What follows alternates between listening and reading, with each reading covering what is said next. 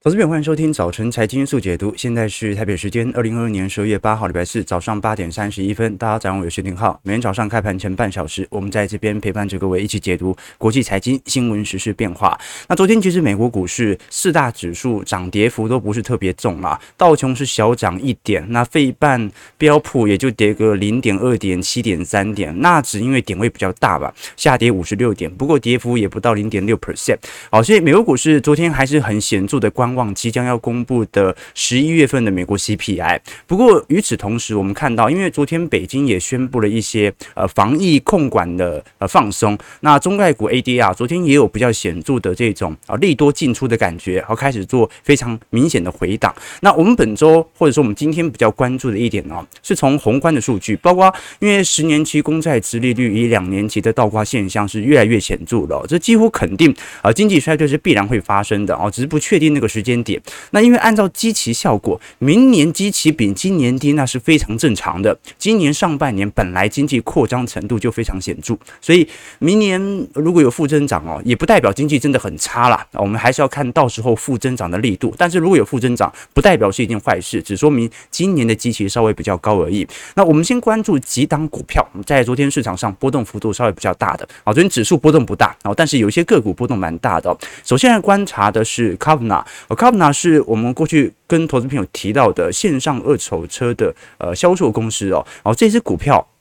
我们从疫情以来就不断来跟投资朋友关注，原因是因为它是标准的疫情受惠股哦。那现在随着疫情来到尾声，它就是标准的疫情受害股了。那昨天为什么值值得来观察？因为昨天 Kavna 签订了债权人的呃签订协议哦，就是说明接下来 Kavna 很有可能会有破产的疑虑啊。昨天光是一天哦，跌幅就超过四成了。那当然，今年 如果你看它的股价，从当时的最高点哦三百七十五块跌到现在只有三点八块，所以。跌幅是接近百分之九十八，所以昨天虽然又跌了接近一半啊，五成的市值不见啊，但是呃，今年以来的走势已经非常显著了，所以它是标准的那种哦，在疫情之后，由于全球缺乏车用晶片，所以它的股价从当时的低点啊，大概在二十五块左右，一路涨到三百七十五块，但是随着半导体的供应链开始回稳，供货潮开始回暖之后啊，它的股价反而跌破了在二零二零年。这个三月份的低点哦，好，所以呃，按照当前的水位哦，我们过去曾经跟投资朋友提到，它的确是有非常显著的获利增长的，而且就算到二零二二年的第三季，它的获利仍然在高位区间哦，只不过啊，市场已经率先反应，已经完全了解到接下来不会有人去买二手车了啊。过去我们看到二手车价格快速拉高，也让这个平台的收入快速啊堆高的原因，就是因为缺乏车用晶片，所以大家嗯买不到新车。那都去买二手车嘛？啊，结果啊，现在很明显的就是疫情后在市场上市值的变化。那另外一只股票啊是百事可乐。百事可乐其实波动不大啦，而且百事可乐在前三季，如果我们看 EPS，哎，还表现还不错哦，EPS 的成长居然还有成长这个呃三二十二个 percent 左右哦，所以基本上如果以百事可乐，因为它在今年第二季就开始针对美国市场、欧美市场进行显著的价格调升，那当然有些市场哦，它并不是用价格调升的方式，它把瓶身缩小。啊，你要么就是把售价提高嘛，要么就是控制成本嘛，所以这个百事可乐在第三季的财报其实表现还是可以的，但是现在百事可乐却传来了第一个讯号，那就是即将要裁员，接近有数百人。那裁员的原因呢，就是因为要进行新一轮的成本控管。好，所以啊，这是首次零售业我们看到非常显著的裁员现象开始发酵，虽然仅仅只有数百人，好，但是这是不是说明零售业也开始感受到了本波劳动力市场的变化了？值得观察，那昨天其实跌幅更大的、都不主要都不是股市啦，也不是个股啊，主要还是能源资产。哦，这能源资产的价格波动就真的很大了、哦。西德州原油价格昨天又跌了三趴，每桶现在收在七十二美元。布兰特原油每桶下跌二点一八美元。啊，下跌二点八 percent，收在七十七块每桶哦。所以我们都看到，昨天不管是西德州还是布兰特原油，全部都在破底哦，全部都在破底啊。所以今年以来的乌俄战事所形成的能源资产的上涨，几乎是完全被吞噬掉了。那现在就是回到二零二一年年末当时的水平了。所以我们看到，其实上周美国原油的供应量哦，呃，大概有五百万桶哦，这是连续四周下降哦。所以，观众朋友，美国的原油供应。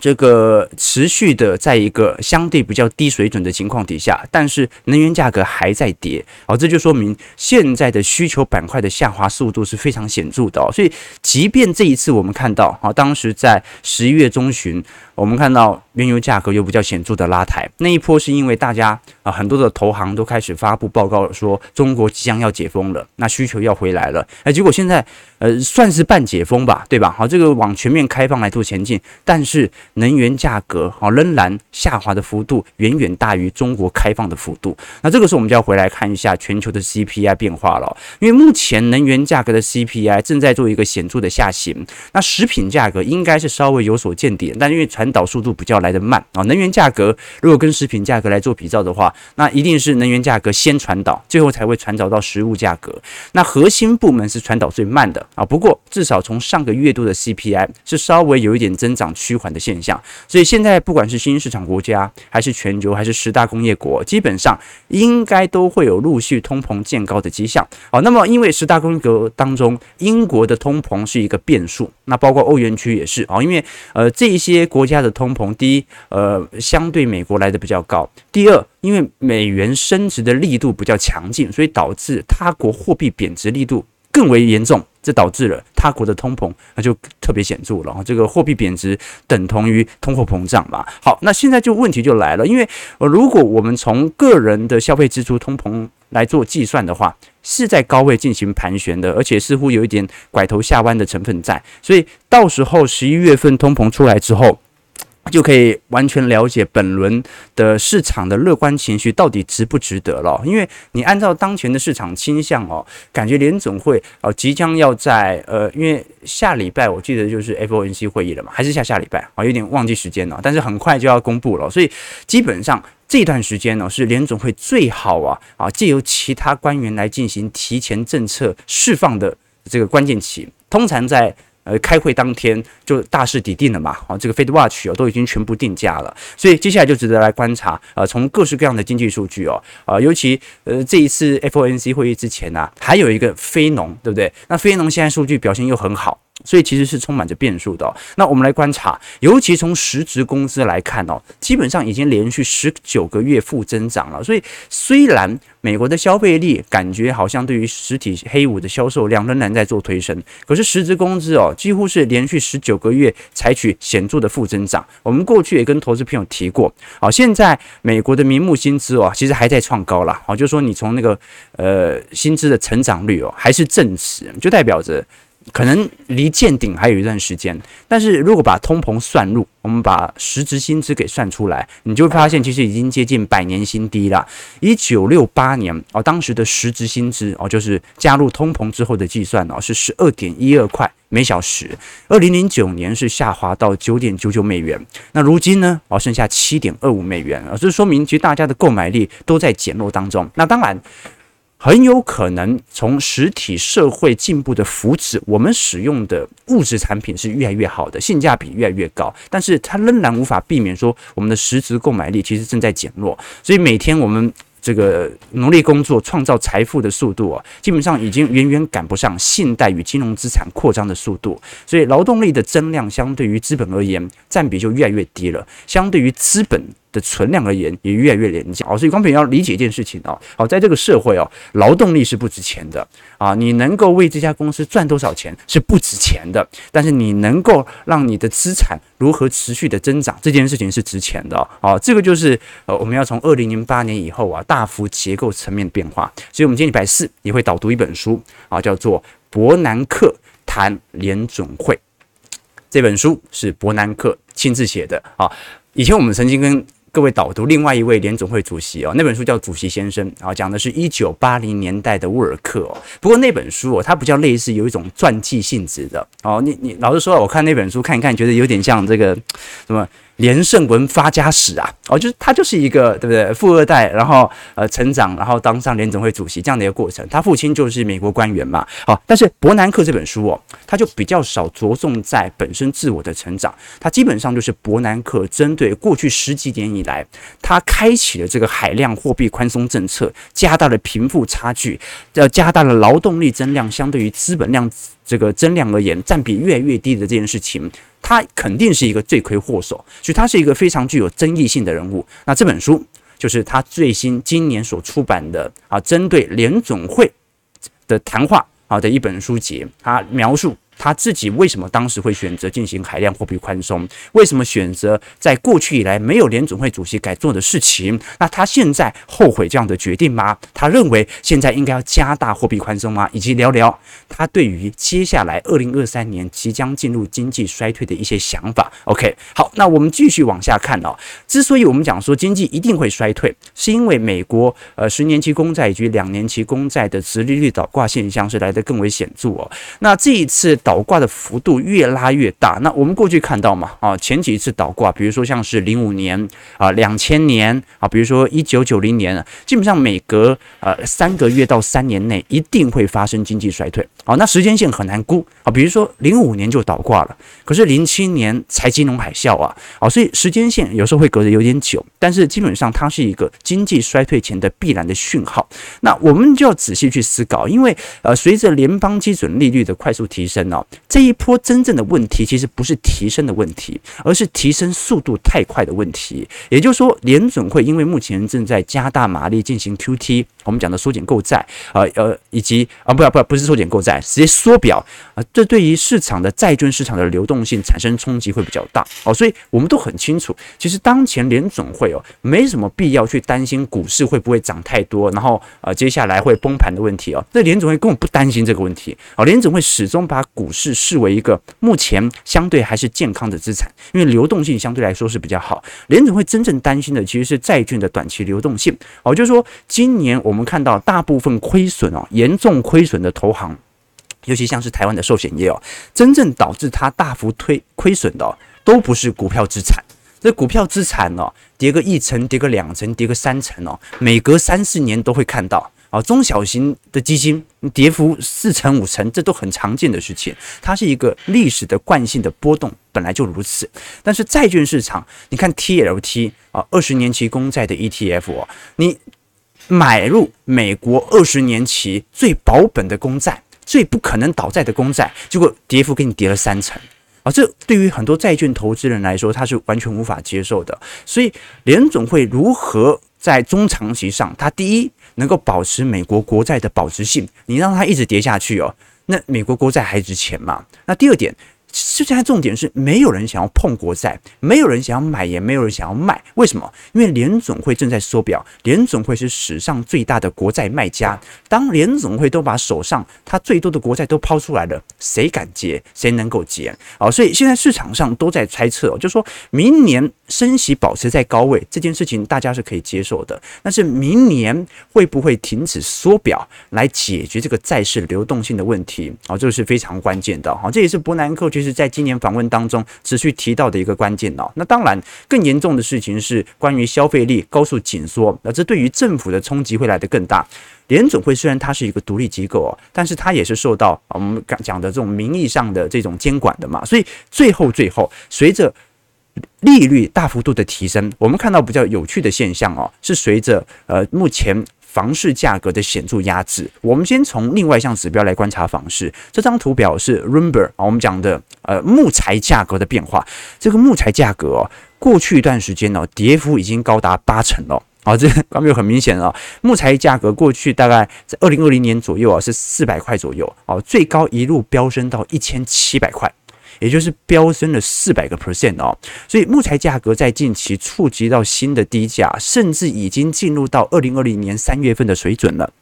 这就显示一点哦，首先啊，因为美国很多房子都是属于这个木材的主要的供应商嘛，所以呃，首先美国目前啊新成屋或者说啊即将呃这个新建的建案哦，目前速度是非常缓慢的。那接下来就是美国的楼市啊也开始进入了急冻的现象。包括我们看到这一次十月份的住房调查显示哦，已经连续八个月下滑了，跌到五十六点七，这个是二零一一年哦美国住房调查指数以来的新低点啊，就代表着啊现在的买房的意愿哦。这个比二零一一年欧债危机还不如。那如果是从美国的楼市、房市的情况来做观察，当然最直观的是三十年期房贷利率的调整。那再来哦，就是美国成屋库存的变化。哦，就是说，呃，其实伯南克这一次也讲得很清楚啦，他不认为说这一次的明年的经济。金融海啸或者经济危机的爆发点会来自于房地产哦，因为伯南克自己亲口承认啊，他在二零零八年的时候哦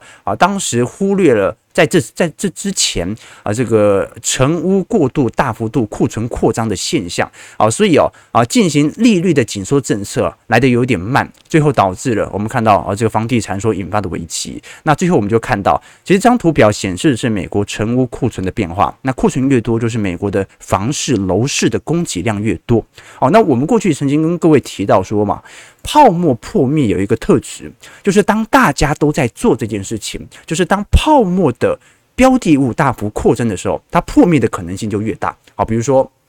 这个比特币啊，本来只有一个比特币的时候，它的价值增长就是很稳健的。但是如果大家都在发行自己的加密货币的时候，供给量大增，那离泡沫破灭就不远了。那房市也是一样。当时房市会泡沫破灭，跟成屋库存的大幅上升有关。可是我们也看得很清楚，从零八年啊，这个进行海量货币宽松之后，我啊，美国房地产啊啊做了非常显著的监管行为之后，成屋库存就是年年下滑。就算今年尝试的有一些提升哦，相对于过去历年来看，仍然是处于相对低基期的情况。所以，美国的房价的上涨本波有没有泡沫呢？啊，伯南克其实哦，这一次在得经济学奖的时候也有特别提到，他认为目前的疑虑没有来得这么严重哦，主要原因就是因为目前的供给量偏低啊，大家没那么敢去盖房子，好，所以这个就是我们谈到的问题。好，那我们接下来就来导读这本书哦，好，这本书其实很贵哦，但是伯南克很大方，还是提供了三本抽书名额的给各位。啊，是出版社很大方，出版社很大方，不是伯南克很大方。好，那这本书哦，我们我们刚才其实跟投资朋友提到，因为是伯南克亲自写的，他的主要的写法是针对货币政策以及联准会的看法，而并不是根据自己的传记人生来做记述哦。那我们过去跟投资朋友提到说，伯南克他在过去历年的联准会主席上哦，他是非常具有争议性的人物。我们过去跟投资朋友提到嘛，当时不是零八年金融海啸危机之后啊，就很多民众很反对啊，觉得啊这个银行家这么黑心，伯南克怎么可以用海量货币宽松，甚至直接发钱给银行来救助银行呢？然后那些银行搞了这么多让人家讨厌的衍生性商品哦，导致我们面临破产风险。结果最后大家是要联总会拿着纳税人的钱去救这些银行家，所以。伯南克当时在电视上怎么解释的？我们以前提过，他说，他举一个例，他说就好像你的邻居不负责任，喜欢在床上抽烟，那他的房子现在大火了，烧起来了。那美国的房子都是木头做的嘛，这个时候如果你不理他，他会把整个街区的房子给烧掉。所以呢，以后要不要惩罚他，不让他在床上吸烟，那是另外的事情。我们眼下是赶紧把火给灭了啊，赶紧把街头着火的房子给灭掉，经济才能够得到恢复。好，有点像这个柯 P 的做法哈，柯 P 的先解决问题，再来找出制造问题的人啊。那大家有没有被说服呢？啊，这个你感觉好像按照伯南克的说法哦，救救银行是必要的，不要让经济危机蔓延是正确的。但是后来很多人在说，你想想看哦，银行的房子首先。啊，它不在大多数人所住的街区，它是山顶上的城堡啊，高高在上的俯瞰整个城市。就算它烧毁了，那也是一片净土啊。所以整个城市哦，我们看到的就是，呃，应该这样讲了，美国提到自己政策的时候哦。很多人会说，他常常会有自己错误的类比。很多人很讨厌伯南克，就是因为哦，他认为很多人认为财政部和联总会哦，他其实当年并不是在救火，他们只是去抢夺没有着火的房子，然后把房主给赶出门外。然后把房子送给纵火犯，政府并不是消防员。伯南克哦，他这样的一个做法，等于是把后代的呃贫富差距大幅的拉大。我们讲说利率调低，它就是在支配下一代的经济权嘛，对不对？你明明就是可以把利率要不要调降，给下一代来做决定。好，这个是下一个世代他们拥有的经济筹码、经济子弹嘛。结果你把它一下子把它降光了，还做一个海量货币宽松，最终虽然没造就通膨，但是你让资产价格大幅上涨之后啊。房价啊，啊，你跟贫富差距啊，就大幅的拉大了啊，所以这是伯南克开的头。好，那我们这个时候就要理解了，这本书其实它特别提到伯南克对于银行的想象空间，他对于银行的一些反思，他的确他也提到说，在当年度进行海量货币宽松政策是一个非常争议性的做法，但他始终认为银行的角色是格外重要的，他也相信银行的自由化，虽然到。后续几年，那个时候就做了非常显著的监管了。好，那我们都很清楚，今年我们特别聊伯南克，是因为哦，这个伯南克今年得诺贝尔经济学奖啊，对吧？好，他跟另外两位啊，这个经济学的教授一起这个得到经济学奖哦。那基本上这三位得主的中心思想啊，就是银行对于整体的经济提供了关键的服务啊，收集借款者的资讯，并且提供具有流动性存款的方式，可以贷款给需要的人。或者贷款给能够还起的人，哦，这是一个非常重要的现象哦。我们讲说，伯南克之所以还是认为，他始终认为银行具有一个重要意义啊，有一个主要原因就是美国政府哦，在零八年以前的社会运动造就了美国次贷方这个次贷风暴发生的主要原因。我们讲一个。这个大家可能没有思考过的一个观点哦，其实也是伯南克一直在呼吁大家说，不要因为一场货币危机而把所有的问题怪给银行家啊！你看，十四年前美国经历了零八年的金融海啸嘛，其实两千年以后哦，当时美国房价就一路的攀升嘛，一直到零六年房价才开始呃拐头下弯，可是呢。这个经济危机最后还是发生了，人们开始停止还还贷的现象也越来越普遍。那是为什么会这样呢？你说有些人说是因为资本家很贪婪，这资本家从来都是贪婪的，他不会只有过去十几年贪婪，他一直都是贪婪的。那有些人说是因为金融创新所犯的错，然后是因为。各式各样的衍生性金融商品啊，把这个房地产的契约挂钩在一起，被银行打包来打包去哦，链条拉太长，最后因为信息不对称，就引发了金融危机哦。但是你也要知道哦，这个银行家他还算是谨慎的，他也不太可能啊包来包去就糊弄另外一个银行家啊。你总会有很多银行家不会被骗嘛。那真实的一个原因是什么？真实的原因呢，是因为美国人的购房率哦，在零八年以前。一直都很低，其中一个原因就是因为美国的银行家很谨慎了，不轻易的放贷，因为呃，因为我们看到美国其实整个贫富阶级哦，其实早在零八年以前就开始发酵了，所以有大量的美国人其实是买不起房的。可是，在一九六零年代以后哦，其实美国就开始呃轰轰烈烈的平权运动嘛啊。马丁路德金恩，那目的呢，就是要矫正社会上不公平的现象，那要支持社会上的弱势团体，去鼓励他们买房。所以你看到一九九一年哦，那个时候美国商业银行的放款的对象哦。基本上有八成以上都是白人，那些少数族群啊、弱势团体啦，拿到贷款的可能性比白人低非常多。但是，一九九二年以后哦，这个美国商业银行哦，啊，根据各式各样的平权法规的延伸哦，而认为不应该歧视弱势团体，如果能够有机会还得起房贷。那银行不给贷款的话，那么就有可能会遭受到社会上的监管，或者说啊政府部门的调查。所以呢，政府当时就规定哦，如果银行是特别去歧视啊这个弱势团体的话，就有可能会被处以巨额的罚款。那最后就导致了这个有两家政府背景的房地产公司，房地美和房利美嘛，啊，他就去收购很多商业银行的合同，来确保。银行去放贷给这些人的时候，有政府做担保。好，这个就是一开始的源头。这个源头走了很久哦，从一九九零年代一路走到了二零零八年。那商业银行看到，诶，无论怎么放款啊，现在我借给比较弱势的经济族群啊，政府都会帮我挂保证，那我就没有风险了，所以才会鼓励大家来多做借款，然后大量的把放贷结果给出去，最终欠债越多，大家还不起债。就有人倒债嘛，好，所以伯南克用这个例子哦，其实想跟各位叙述的，就是他认为他当时哦所看到的现象，就是因为政府介入了银行的放贷的对象，导致了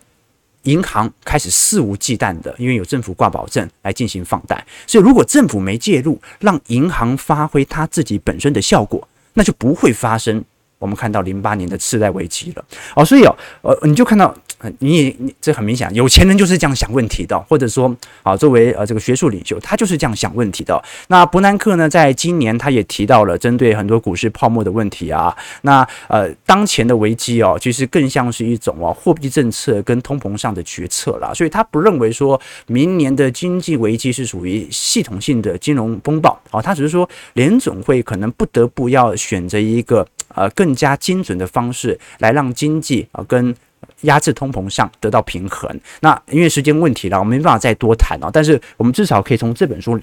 聊到啊，这伯南克啊，终于有。呃，这一本书啊，让他好好聊聊他过去十几年来啊，有些被为人诟病，有些人认为是非常天才的货币政策来做一些思考啊。你想想看，呃，其实现在的联总会主席鲍尔啦啊，这个更具前瞻性啊，因为以前我们提到那本书，主席先生沃尔克，他是在鲍尔以前史上最紧缩的联总会主席。那伯南克呢，他是在鲍尔以前史上最宽松的。联总会主席，哦，那么鲍尔呢？他如果把他加计在联总会主席的所有人比较当中哦，他是撒的钱最多的，也是说的表说的钱最多的联总会主席啊。所以以后如果他有说书，我们一样会跟投资朋友来跟各位导读。那一样，这本书我们会呃抽出三位投资朋友。啊，然后送这本书给投资朋友。那当然了，啊，如果你是对于经济学非常有兴趣的，这本书直接买回家是非常划算的一件事情啊。啊，这本书它有提到非常多，不管是对于这个货币政策、对于资产价格、对于房市的想法啊，啊，其实呃，你像我已经看了两个礼拜了。其实也才看一半而已，谢谢才才看一半，他写的很深啦，啊，所以可以细嚼慢咽啊，慢慢的品尝，好不好？那记得要抽书的话，记得在我们直播结束之后啊，在底下做留言，因为你在聊天室留言，小编到时候无法回复你嘛。好，我们最后看一下台北股市，台北股市在昨天其实跌进了接近百点了，那回测了月线，外资也连续两天做卖超了，那这一波很明显了，还是外资的主控盘。其实本来早盘的时候，大盘一度上涨九十点哦，那随后。卖压开始这个上冲下洗啊，那左搓右揉啊，加权指数最终下跌了九十八点八七点，收在全场最低一万四千六百三十点，那回撤了月线啊。那今天我们看到台指期啊，现在卖压还是很重的哦。那昨天外资其实卖的也不算特别重嘛，大概卖八十三亿左右啊。不过因为昨天我们看到十一月份台湾出口额呃是三十六。呃，三百六十一亿美元，那这一次就很明显了，这个衰退幅度突然来到双位数了。我们看到九月、十月哦，顶多就是这个七趴八趴的衰退哦，这一次直接年减是三点一 percent 哦，连续三次，连续三个月走黑了。那么台币的部分呢，昨天也收贬在三十点六块啊，稍微小贬一下。那这一波其实你还是看得很清楚哦，亚洲股市哦，之所以呃跌幅还是有比较显著的支撑哦，首先是美元指数也没有大幅走升啊，十年期公债殖利率也没有大幅走升。那另外一点是亚洲股市啊，中国新兴市场，我们看到最近的系统单的回补哦。昨天因为新十条终于发布了嘛，好，防疫政策的松绑啊，这导致了昨天入股有一点利多进出的感觉。虽然啊，指数你像创业板啊或者恒生指数啊啊，在早盘啊还是有比较显著的拉抬啊，但是后来尾盘都慢慢的吞噬掉了。那我们看得很清楚，其实你像呃中国当前的基期水位啊，因为涨势不管是上证还是恒生指数啊，都已经超过三成了，本来就会有一个适度的乖离下调。那各位也看到，最近有很多投行针对明年中国的经济哦，会有非常显著的反弹啊，这不代表中国经济好，这要说明一下啊。这个中国经济明年会好，是因为今年基期太低，怎么看明年基期都会好。所以，如果明年台湾 GDP 是呃相对啊比较明显的负增长，或者说全球经济负增长，也不代表明年经济多差，只是说今年基期相对。发达经济体都比较高，好，所以它是一个纯粹从机器角度的变化，好，但是如果你看邻国韩国的话，就更明显了。这个台湾顶多就是现在还是顺差，然后出口就是连续衰退三个月而已哦。韩国是连续八个月逆差了，观众朋友，啊，这个很明显哦，韩国是连续八个月出口赚的外汇远远比进口的金额还要来得低。那我们看到，虽然半导体销售额现在对于韩国经济还是有非常明显的拉抬效果，但是现在由于三星的资本支出也在大幅提升啊，对于实体的获利也产生非常显著的压制。好，我们最终看一下在内资动态的变化。外资昨天其实卖不多，然后但是指数的回档幅度也是蛮大的。那昨天反而是小台也慢慢的转空哦，所以这一波台北股市有没有那么轻易的下滑下去呢？其实我觉得也不太容易哦，因为这一波，呃，外资买上来之后根本就抛不掉，根本就没人买啊，投资朋友啊，所以昨天昨天其实有感觉啊，昨天如果是玩中小型股，因为贵买跌蛮重的啊，所以昨天如果你是玩中小型股，你好像感觉好像大盘跌了四五百点哦，因为跌真的很重啊，比如 IP 啊、新智财等等啊，啊，但是如果是以整个大盘来看的话，昨天还是有不错表现的，你像金融股。哦，金融股昨天台新金还涨了三个 percent，中信金、华南金还涨了两趴。哎，这种权值股昨天大盘跌那么凶，它还能够收涨两趴到三趴，算是不错了。那你像是玉山第一，哦或者连续两天的这个跌重跌的国泰金，那这股价也开始回稳了。所以基本上我们还是看得很清楚啦，就是说现在整个金融股层面呢，还具有比较显著抗跌的，还是属于关谷行库啊，或者属于银行作为主要收入来源的。金融股啊，比如说我们看第一金，第一金，你看今年的 EPS 是一点六六块哦，去年一点五二块，明年甚至持续增长哦，一点到八七，一点八七块，所以基本上今年到明年根本没有衰退的问题。可是你看富邦金就比较显著了哦，富邦金今年每股盈余成长率是衰退多少？衰接近五成啊。啊，这个获利减少了一半，今年年终怎么可能发得出来，对吧？啊，所以呃，虽然富邦金本身的未实现损益还蛮多的啊，感觉不会大幅的影响到明年的获利水平或者明年的现金股利配发，但是这种获利的下滑是非常显著的啦。好，九点零二分，我们就今天就稍微聊一下好这本伯南克的新著作。啊，不南哥是我们的好朋友啊，当然要帮他好好推出一下。那我们看下台北股市啊，下跌四十三点，收在一万四千八百五十六点。今天量能一样不是特别大啊，这第一盘爆出来，现在预估一整天大概就一千七、一千八百亿哦。那看来这个散户其实也从头到尾就这一波也没什么在追价了。好，那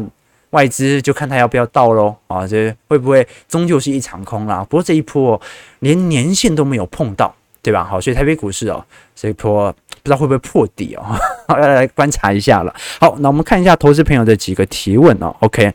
是不是学术傲慢呢？好，这是有可能。好，但这个资本家的思考逻辑感觉就不一样哦。好，Stanley 说，浩哥的发际线感觉更后退了。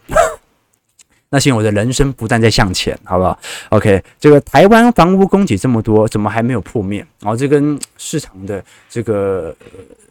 购房的这种思想又不太一样了。这个我真的身边很多的投资朋友哦，就有些人是不投资股票的啊，有些分析师哦啊，或者说因为监管的原因，他没办法买大量的资产哦，所以他就是囤房。我说你囤房是觉得你的房市的报酬率可以有多高吗？他说没有，就是不想让钱贬值而已。我说高美这是一个重点哦。有些人买房不是为了炒房，有些人买房纯粹就是为了抵那两趴三趴的通膨而已。哦，对不对？你要有每年有五趴六趴的报酬，那当然放股票市场流动性又好，对不对？然后长期的复利效果越好。好，但买房子的人呢，现在观念哦，不仅仅是炒房哦，有些人真的就是钱不想要堆在那边。真的会贬值，而且贬得很快，所以他宁愿去买那个可以稳定跟上通膨的房市。好，所以这个是值得观察的一点。好了，九点零四分，我们今天讯息稍微有点多，明天来跟投资朋友做一个总结，也跟投资朋友观察一下美国到时候消费者物价指数的变化，以及下礼拜 FOMC 会议有可能产生的市场之间的转变。感谢各位今天的参与，如果你喜欢我们节目。节目记得帮我们订阅、按赞、加分享，我们就明天早上八点半早晨财经速解读再相见。祝各位投资朋友看盘顺利，操盘愉快。如果想要抽出的，在我们直播结束之后，记得在我们平台底下留言哦，拜拜。